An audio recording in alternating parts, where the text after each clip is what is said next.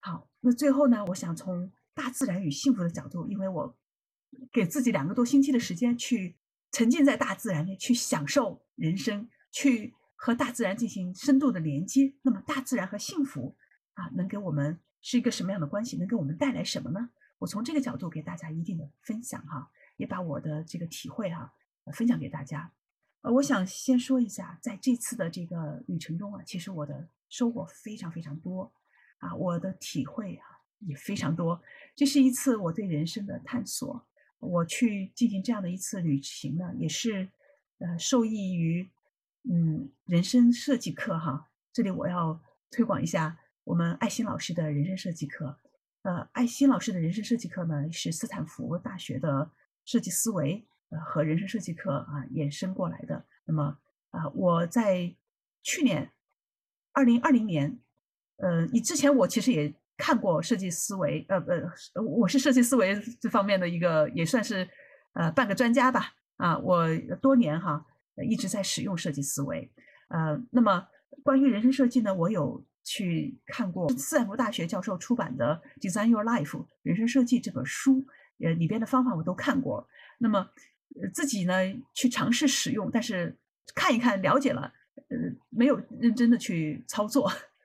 后来是二零二零年呢，在我的好朋友爱心爱心老师的影响下，哈，我去真认认真真的去上他的工作坊，然后在那里跟伙伴们一起认认真真的一步一步操作。那么我制定出来我自己的人生奥德赛计划。我我们在课堂上是制定三个计划，我其中的一个计划呢，就是我要去探索人生。那么探索人生呢，我当时给自己制定的就是我通过旅游，因为我喜欢旅游，我通过旅游。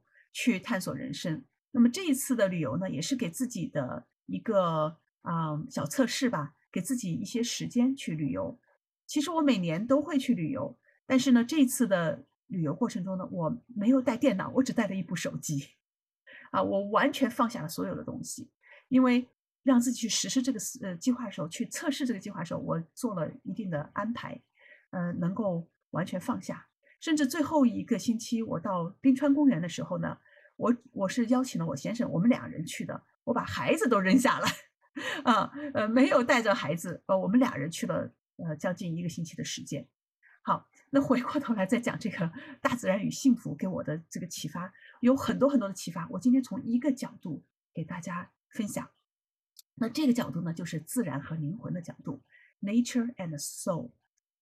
自然和灵魂的角度啊，这里我要给大家讲到这样的一个人哈。是美国的哲学家爱默生，他最出名的一篇论文或者一本书吧，叫做《论自然》，就是《Nature》，名字就叫做《Nature》。那么他的主要观点是什么呢？他看待世界的这个角度啊是这样的，他他说啊，他认为宇宙啊包括两个实体，包括自然，就是我们所谓的 Nature 大自然和我们的 Soul 就是灵魂。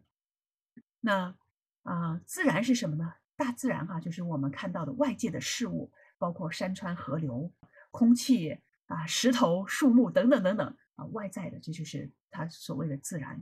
那灵魂是什么？灵魂，灵魂是我们的内在，我们每个人对事物的呃观察、体验，呃这种察觉和内省，这就是自然和灵魂。人类当然在世界中呢，在这个宇宙中，现在还存在第三类的东西，就是我们人造的东西。就包括我们人们创造的呃可见的物品，对吧？建筑物啊，我们这个工程创造的各种各样的嗯物品哈，你的你身边的物品能摸得着的，也包括我们创造的艺术，这都是第三类哈，是自然和灵魂的一种结合哈，人们创造出来的。好，那回到这个自然和灵魂角度，他认为哈，啊，当灵魂与自然接触的时候，通过我们的这种密切的观察。通过我们对自然进行更深入的熟悉，通过我们进行冥想，我们人类就能够体验到。他用了一个词叫 “perpetual sublime”，那翻译出来呢，我把它翻译成“永恒的崇高境界”。永恒的崇高境界。当我们的灵魂对自然进行了深度了解的时候，当我们沉浸在里面的时候，这时候我们就产生这种灵性。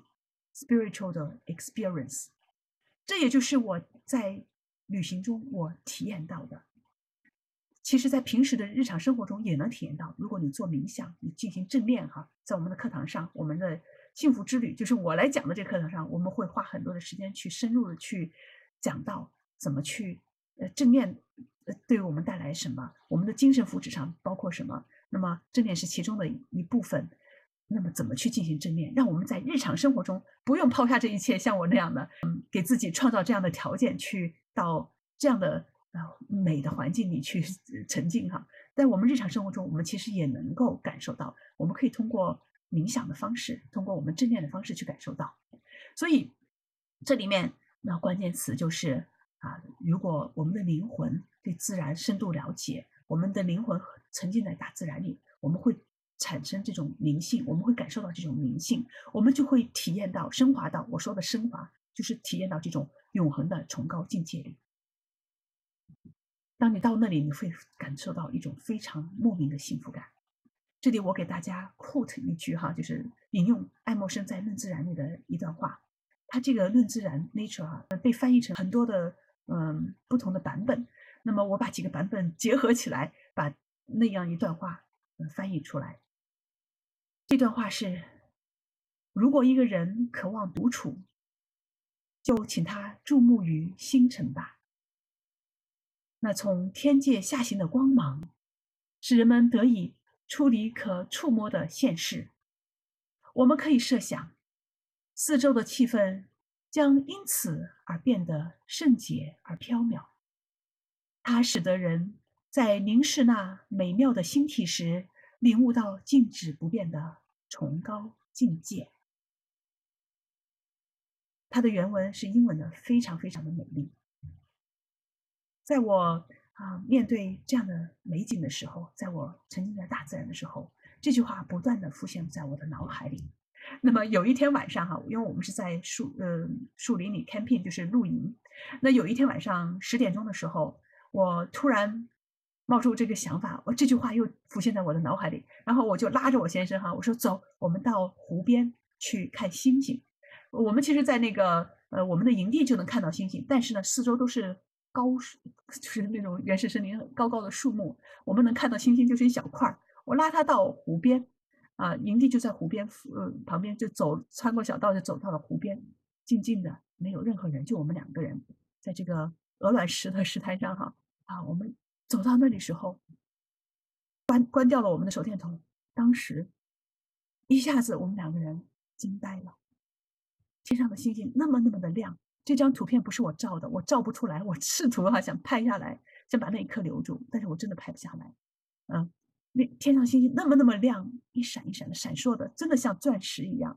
然后离我那么近，我感觉我伸手可以触及。然后我们两个人一句话都不想说。